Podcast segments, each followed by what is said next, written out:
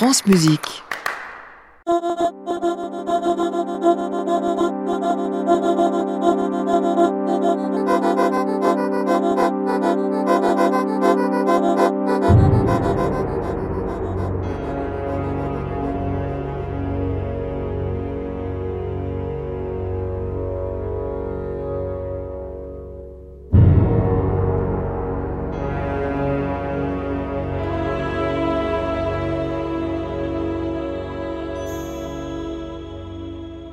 Bienvenue dans le carrefour de la création consacré à Kaya Sarayao.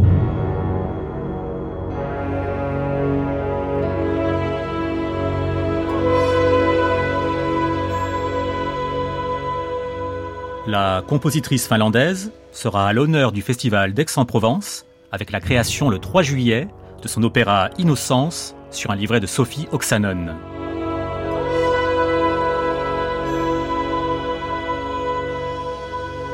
En septembre, Kaya Sarayao recevra également le Lion d'Or de la Biennale de Venise, un prix qui récompense la trajectoire d'une des plus grandes compositrices de notre époque.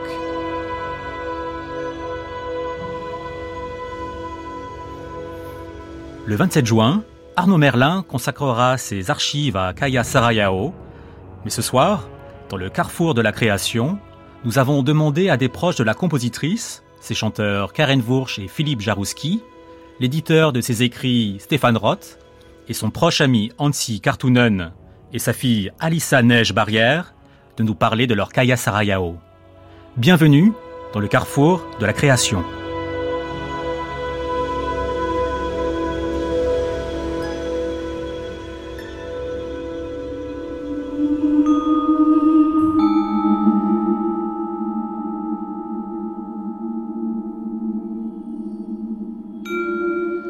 Couleur préférée, le rouge. Le jaune. Rouge. Le principal trait de son caractère, c'est la loyauté. Amitié et loyauté, c'est deux mots qui viennent immédiatement. Euh, générosité. Une certaine exigence. Avec bienveillance. Observatrice. Ce que Kaya peut détester par-dessus tout, je pense la prétention, sans aucun doute. La faute qui lui inspire le plus d'indulgence, je pense, euh, tant que c'est fait avec euh, bonne volonté ou qu'il n'y a pas de mauvais sentiments derrière, c'est une faute honnête. Un peintre dont elle pourrait être approchée, Marc Rothko. Moi, je pense toujours à Monet quand je pense à Kaya. Ses héros dans la vie réelle, je pense Simone Veil, la philosophe. L'oiseau qu'elle préfère, les oiseaux de paradis. Son rêve de bonheur, être euh, au bord du lac en Finlande, euh, dans sa maison de famille.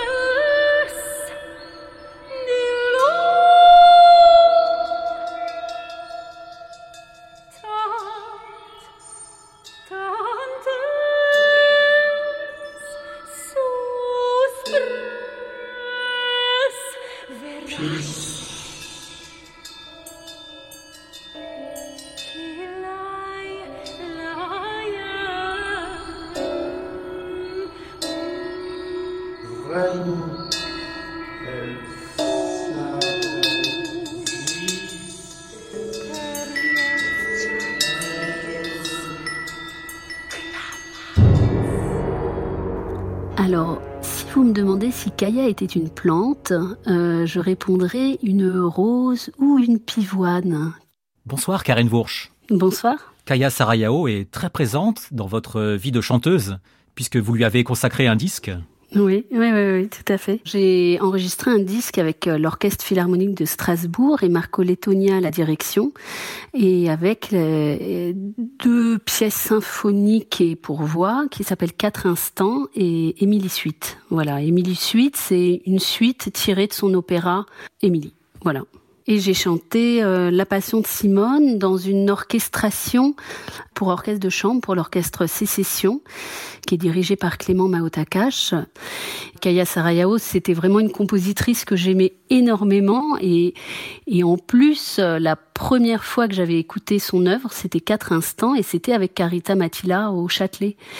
Et euh, j'avais été totalement bouleversée par euh, et par Carita et par Kaya.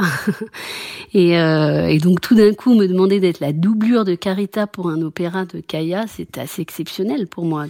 Il y a un mystère Kaya Sarayao. Quel genre de femme c'est? En privé ou en public? Alors oui, oui, c'est vrai, sans doute, il y a un mystère, peut-être cette espèce de mystère aussi de nordique que ma grand-mère, qui est bien plus âgée que Kaya, mais pouvait avoir, qui est norvégienne, qui comporte, euh, oui, une part de mystère. Et je crois que j'ai retrouvé ça d'ailleurs euh, assez rapidement en Kaya. Qu'est-ce que c'est que chanter du Sarayao Quelle particularité cela demande dans, dans l'écriture vocale? Ou comment cela vous fait vous sentir? Alors ça me fait me sentir très bien, je dirais. C'est une écriture euh, très lyrique, euh, très sensuelle. Euh, l'orchestration, je trouve, est toujours très bien choisie par rapport à la voix et à la tessiture de la voix. On n'a évidemment jamais à forcer. Et au contraire, on est toujours très porté par l'orchestre. Elle utilise aussi beaucoup de cordes, de clavecins, de harpes, qui donnent euh, une texture très aérée et en même temps qui nous soutient beaucoup euh, au niveau de la voix. Vous avez choisi l'un des quatre instants que vous chantez avec euh, l'orchestre de la radio finlandaise dirigé par Sakari Oramo, notamment le troisième qui s'appelle Parfum de l'instant. Oui, c'est vrai que le, bon, les quatre mélodies de, des quatre instants sont, sont magnifiques et ont chacune euh, vraiment leur qualité et leur euh, résonance. J'ai sans doute un faible pour le troisième, mais peut-être aussi parce qu'il arrive après le deuxième. Le deuxième est très dramatique, très très chargé euh, émotionnellement au niveau du texte et au niveau de la voix.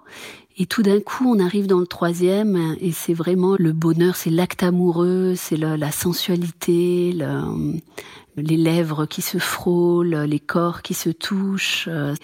Elle s'intitule d'ailleurs Le parfum de l'instant. On sent les odeurs des corps, de, tout l'amour en fait euh, qui peut exister. Et, et cette mélodie, c'est vrai, se ressent autant dans le texte que dans le phrasé. Karen Wursch chante Parfum de l'instant de Kaya Sarayao avec l'orchestre de la radio finlandaise dirigé par Sakari Oramo.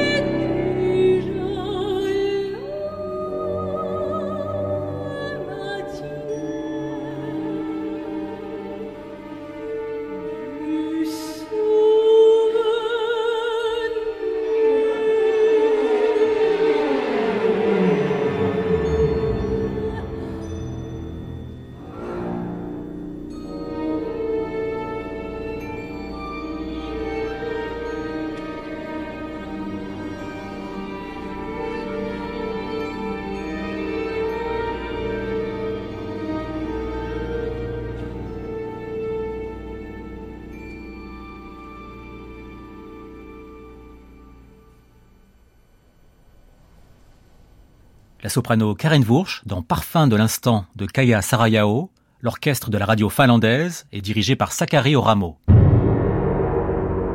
Euh, si Kaya était plante, pour moi, elle sera une de ces plantes qui fait briser l'asphalte. on, voit des fois un simple pissenlit qui, qui pousse et, qui réussit à briser l'asphalte et qui ouvre un grand potée sur quelque chose tout noir. Si Kaya était un moment de la journée, l'apéro, oui, c'est sûr. On, on, attend toujours ça avec Kaya quand on est ensemble. Si Kaya était une ville, elle sera une ville tranquille. Si Kaya était un paysage, ça sera un paysage avec beaucoup d'arbres. Et nous sommes maintenant en compagnie du grand violoncelliste Hansi Kartunen. Bonsoir Hansi. Bonsoir. Le fils de Kaya Sarayao, Alexis Barrière, m'a dit que vous étiez le meilleur ami à Paris de Kaya Sarayao. Ah, que... Je suis très content s'il dit ça. Oui, euh, effectivement, on se connaît depuis très longtemps et on se parle presque tous les jours par téléphone et on se voit toujours quand, on peut. Oui, ça ressemble à ce que représente un meilleur ami. Alors, comme vous êtes euh, très proche d'elle, on commence tout de suite dans le vif du sujet par une question à laquelle seul peut répondre un ami très proche. Ansi, je vous demande d'écouter cet extrait des grands entretiens de Kaya Sarajevo avec Cory Schneider. Je crois que ces histoires de sens, c'est ma vie. Je suis un peu vraiment trop sensible même. Quand j'étais enfant, je crois que j'étais une victime de mes sens quelque part. Que c'est pour ça que j'étais si timide que j'ai même pas réussi de sortir dans mon dans mon truc de sensation euh, constant. Oui, ça fait partie de ma vie. Hansi Kartunen, comment se traduit cette sensibilité dans la vie de Kaya Sarayao? C'est vrai, maintenant quand j'y pense, euh, c'est vrai que ça se traduit dans tout, tout ce qu'elle fait, tout ce qu'elle crée, se sent euh, quotidiennement. Elle est ultra sensible et ça explique que toutes les milliers de couleurs qu'elle a dans sa euh, musique, des textures ultra sensibles, pour elle, c'est rien de spécial, c'est sa quotidienne. Et quelque part, pour nous, on croit voir le monde par un, microscope, mais pour elle, elle le sent comme ça. Elle utilise euh, un, simple son de violoncelle. Elle va de là où on n'entend rien du tout euh, jusqu'au point où le son est tellement fort que ça se brise dans mille morceaux. Vous avez choisi une œuvre pour violoncelle et orchestre intitulée Notes on Light, le quatrième mouvement Eclipse, qui est une musique plutôt sombre. Oui, je l'ai choisi pas parce que je fais moi-même dans ce mouvement parce que c'est un mouvement dans un concerto pour violoncelle où le violoncelle soliste ne joue que deux notes. Mais ça me ramène à un épisode avec la famille de Kaya quand il y avait le grand éclipse total de soleil qu'on voyait près de Paris. Et nos deux familles, on avait décidé d'aller voir. Elle est allée avec sa famille vers la Normandie. Moi et ma famille, on est allés à Beauvais. Et on était en lien téléphonique tout le temps avec Kaya parce que Kaya allait expérimenter l'éclipse cinq minutes avant nous. Donc, elle faisait le rapport qu'on allait voir. Donc, elle disait que, ah là, il y a un moment où les oiseaux cessent de chanter. Après un moment, la température chute. Et puis vient l'éclipse. Et puis, quelques années plus tard, elle a écrit ce concerto et j'y trouve ce mouvement qui s'appelle Eclipse. Et chaque fois, maintenant j'ai joué la pièce une cinquantaine de fois, mais je sens exactement les, les mêmes choses que j'ai senti à Beauvais, les oiseaux qui ne chantent plus, et puis j'ai toujours froid à un moment donné. Donc, je ne sais pas si c'est moi, si c'est ma mémoire qui est tellement liée, ou est-ce qu'elle a compris l'éclipse tellement bien qu'elle l'a rendu physique dans sa musique.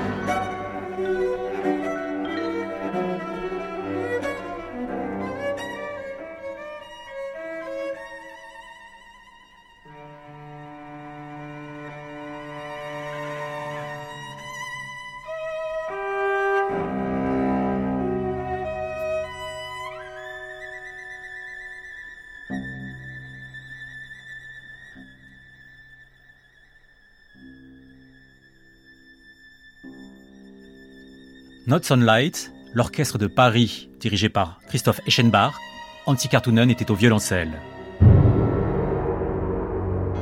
Si Kaya était un livre, je dirais qu'elle serait les journaux intimes euh, d'Anaïs Nin, qu'elle a beaucoup lu dans sa jeunesse. D'ailleurs, elle dit quelque part qu'elle lisait ses livres comme les écrits de Virginia Woolf ou de Sylvia Plath, comme des manuels du survie. À l'époque, il n'y avait pas vraiment de modèle euh, féminin dans le monde de la musique il fallait se construire un modèle et elle, elle l'a cherché dans la littérature et donc notamment dans ses écrits assez bruts, assez radicaux euh, d'Anaïs Nin.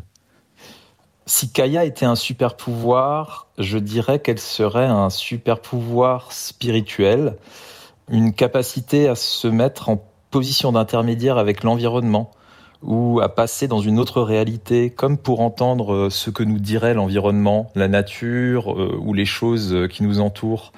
Donc ce serait un super pouvoir qui aurait trait, je pense, au chamanisme. Si Kaya était un transport, je dirais que ce serait le métro, parce qu'elle prend le métro régulièrement à Paris, mais aussi en raison d'une anecdote qu'elle m'a racontée un jour. Elle prend régulièrement la ligne 8, qui relie l'Opéra Garnier à l'Opéra Bastille, et un jour, sur le quai, le chauffeur euh, s'arrête et la elle et lui dit Kaya Sariao, oui, c'est moi. Venez dans la cabine, euh, j'adore votre musique, j'aimerais beaucoup en parler avec vous. Vous écoutez le Carrefour de la création sur France Musique et nous sommes maintenant en compagnie du musicologue, directeur de festival et éditeur Stéphane Roth. Bonsoir Stéphane Roth. Bonsoir. Stéphane Roth, vous êtes le directeur du festival Musica et je voulais tout d'abord vous féliciter de la programmation de la prochaine édition en septembre. Il y a vraiment des choses superbes.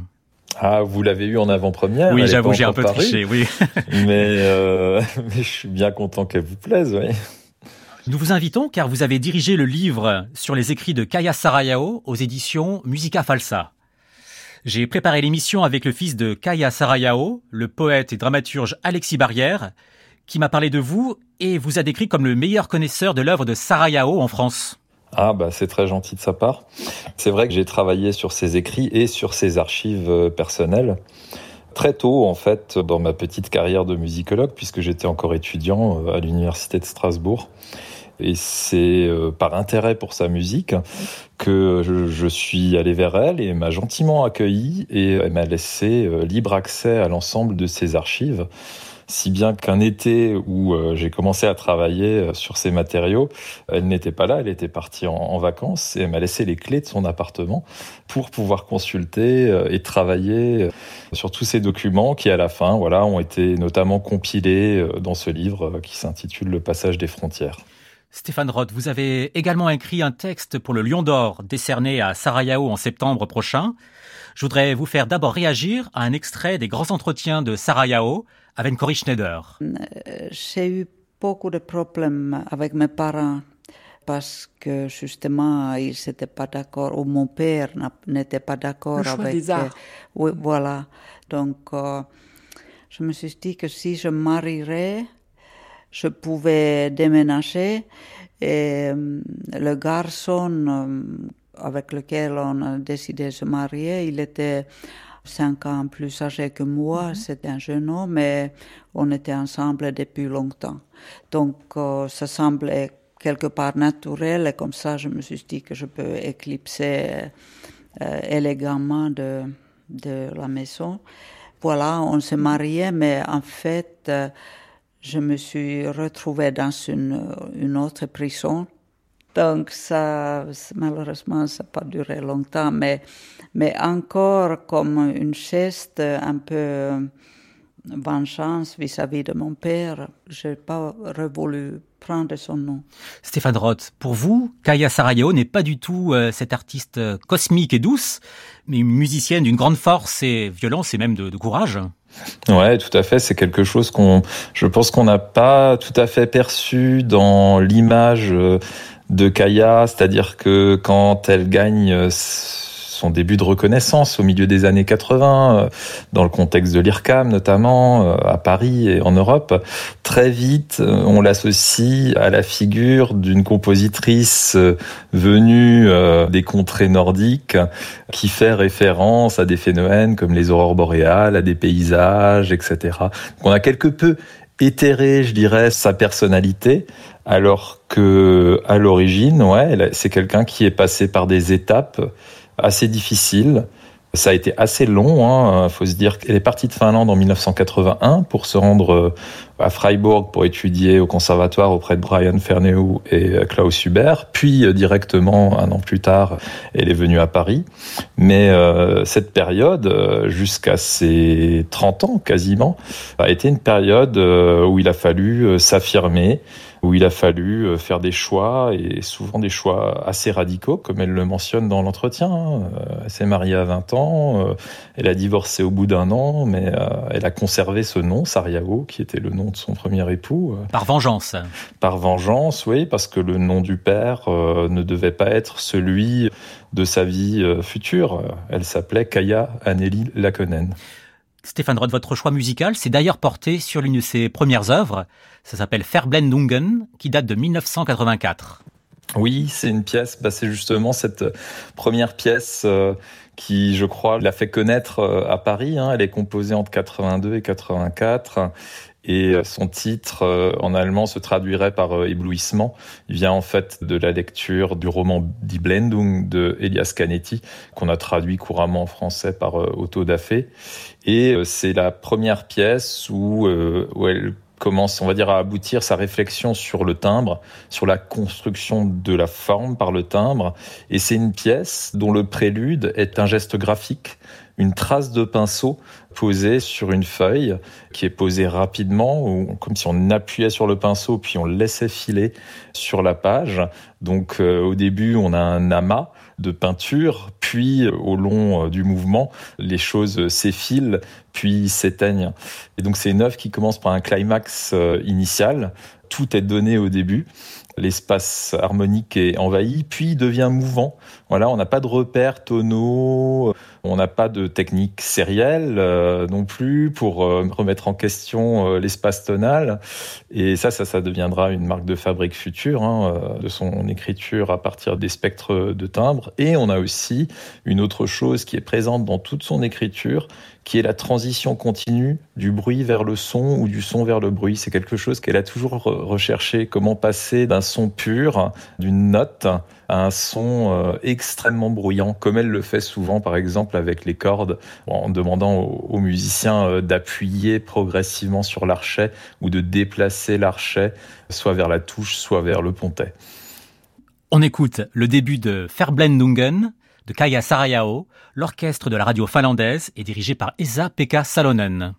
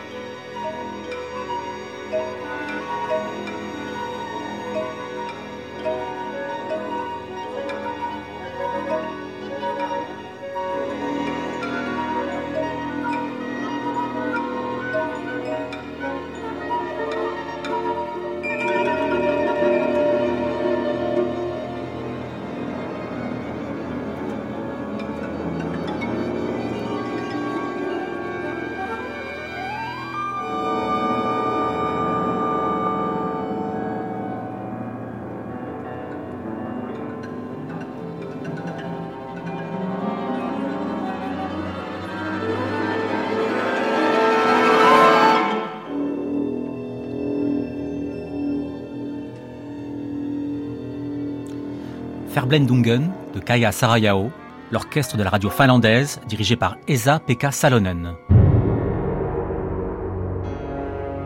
Si Kaya était une saison, je pense euh, deux options, soit le printemps ou l'hiver.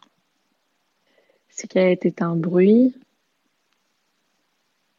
un bruit de la nature comme euh, le vent euh, entre les arbres.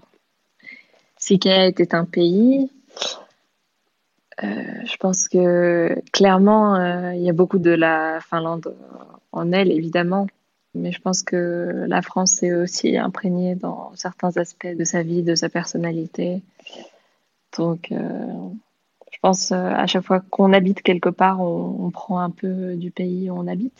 Vous écoutez le Carrefour de la création sur France Musique, consacré à Kaya Sarayao. Alissa Neige Barrière, vous êtes violoniste et chef d'orchestre. Je laisse Kaya Sarayao présenter le lien qui vous unit dans les grands entretiens avec Corinne Schneider. Je ne sais pas si on parle beaucoup d'autres choses à la maison, parce que hum, nous avons fait la connaissance avec Jean-Baptiste à l'IRCAM, mm. dans le travail, et on a toujours beaucoup travaillé ensemble. Donc, en fait, les enfants sont entrés un peu dans la même, euh, même soupe. Alex, mon fils, a beaucoup écrit depuis qu'il est très jeune. Pour Alice, j'ai écrit beaucoup de la musique depuis qu'elle est petite. On a à trois avec eux, on a fait une pièce qui s'appelle Horloge de toi. C'est Alexis qui a fait le texte et il avait même une mise en scène dans sa tête, même si c'était un jeune enfant.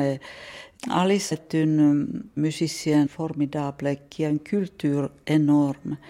Avec elle, on, travaille sans cesse. Les deux sont vraiment précieux aussi dans le travail. Ça me, ça me fait plaisir. Bien sûr, ils font leur vie, mais je suis content d'avoir cette connexion. Alice Neige Barrière, est-ce vrai que vous ne parlez que musique à la maison? Oh, c'est pas tout à fait vrai, mais c'est vrai que c'est un sujet qui est très central, euh, probablement parce que c'est ce qui a uni euh, mes parents. Et du coup, c'est vrai que moi, je joue la musique de mes deux parents, mais surtout celle de Kaya depuis très jeune. Et donc c'est quelque chose qui se fait naturellement. On a, on a tous un lien professionnel en plus du lien familial. Et euh, c'est quelque chose de très précieux. Ça fait quoi d'avoir Kaya Sario comme maman? Qu'est-ce que ça fait? Disons que c'est une question qui est un peu difficile pour moi parce que euh, j'ai qu'une seule mère. Je peux pas vous dire qu'est-ce que c'est de grandir euh, avec quelqu'un d'autre. Quand est-ce que vous avez rencontré Kaya Sarayao pour la première fois? Je veux dire, à quel moment vous avez compris qui elle était? Quelle était sa personnalité profonde d'artiste? Je pense un de mes premiers souvenirs qui se relie euh, aussi à sa musique, c'est euh, la création de son premier opéra, L'amour de loin, au festival de Salzbourg. Et en fait, on a passé euh, tout l'été à Salzbourg à suivre les répétitions. Et en fait, c'était un, été où en plus il faisait pas très beau. Donc on était dans la salle à, suivre les répétitions. Donc oui, j'avais 5 ans à l'époque. Qui fait que quand on est rentré à Paris, ensuite, bah, cette musique, cet univers, ce monde, il, avait totalement envahi mon esprit. Je, je connaissais l'opéra par cœur et, j'avais décidé à ce moment-là que j'allais monter euh, ma propre production, ce qui évidemment ne s'est pas fait. Euh, pas encore, du moins. Mais je pense que ça doit être euh, le premier moment où j'ai vraiment compris et en plus qui m'a permis de rentrer totalement dans cet univers. Vous êtes chef d'orchestre, vous habitez maintenant à Helsinki, je crois, après avoir habité à Oslo, c'est ça tout à, fait, tout à fait. Comment, en tant que chef d'orchestre, comment respire la musique d'orchestre de Kaya Sarayao? C'est une musique qui respire énormément, euh, qui est pleine de lumière, qui est beaucoup due à l'utilisation des cordes et qui par chance euh, est aussi du coup très très proche de moi personnellement et professionnellement. Donc euh, il y a cette respiration qu'on trouve dans l'écriture des cordes, des harmoniques. Ça apporte des bouffées de lumière. C'est quelque chose de très particulier. vous avez choisi une œuvre pour violon seul que vous interprétez. Ça, c'est un nocturne. D'ailleurs, votre mère était également violoniste au départ, je me trompe? Oui, très lointainement. Elle a arrêté très tôt, mais oui, c'est vrai qu'elle a joué du violon. Alors, ce nocturne, est-ce que vous pourriez nous en parler? Oui. Alors, je voulais vous parler de Nocturne parce que c'est une pièce qui est vraiment centrale à mon répertoire de violoniste. Il y a assez peu de pièces que j'ai autant jouées en concert et donc du coup euh, j'ai un lien qui est tout à fait particulier avec. C'est une pièce qui a été composée en 1994, à un moment où Kaya Sario était en train de travailler sur son concerto pour violon qui s'appelle Graal Théâtre.